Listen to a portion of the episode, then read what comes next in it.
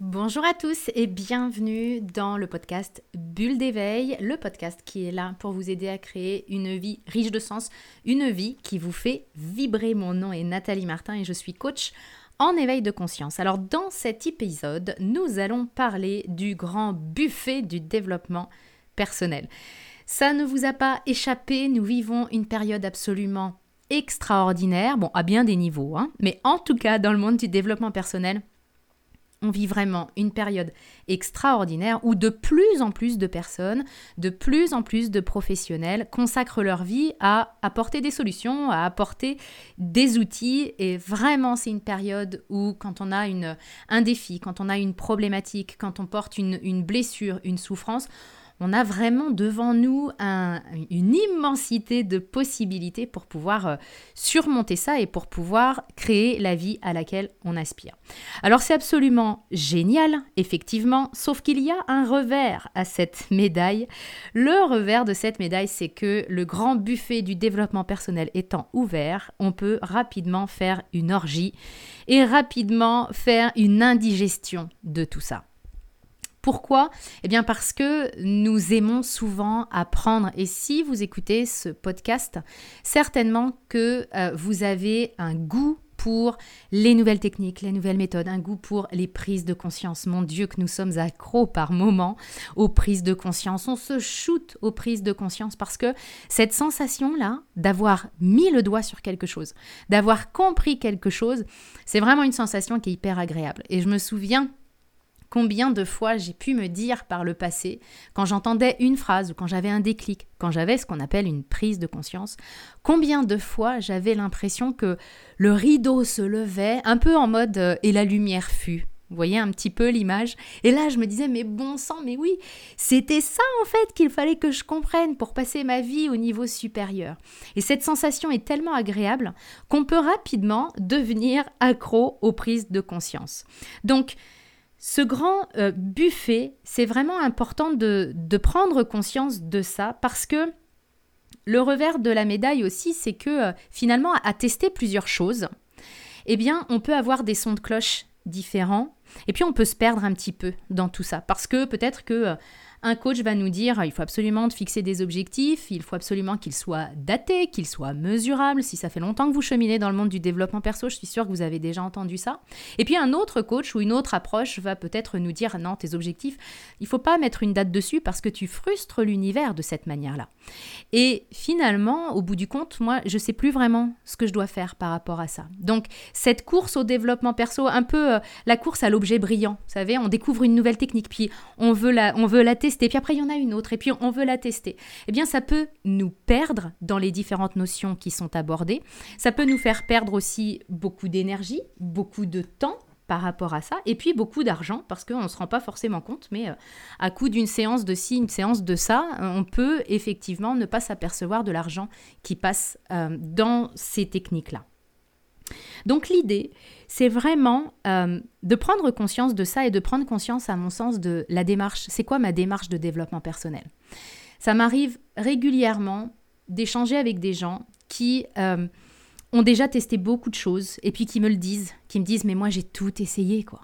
J'ai essayé de l'EFT, j'ai essayé d'aller voir un chaman, j'ai essayé le Reiki, j'ai essayé d'aller voir un coach, j'ai tout essayé mais dans le concret il n'y a rien qui a fonctionné.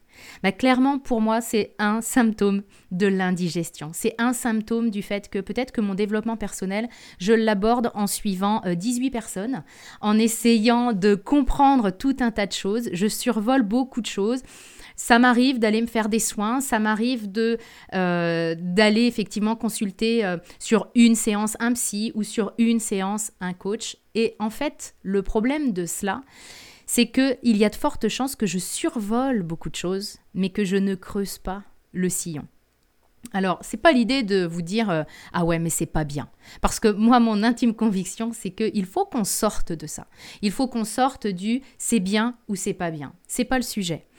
L'idée, c'est est-ce que c'est bon pour moi? Est-ce que la manière dont j'aborde ce grand buffet du développement personnel, est-ce qu'elle fait bouger ma vie? Est-ce qu'elle fait bouger ma vie? Si j'en ai envie, évidemment. Hein, si j'ai pas envie de la faire bouger, je, suis déjà rendue, donc tout va bien.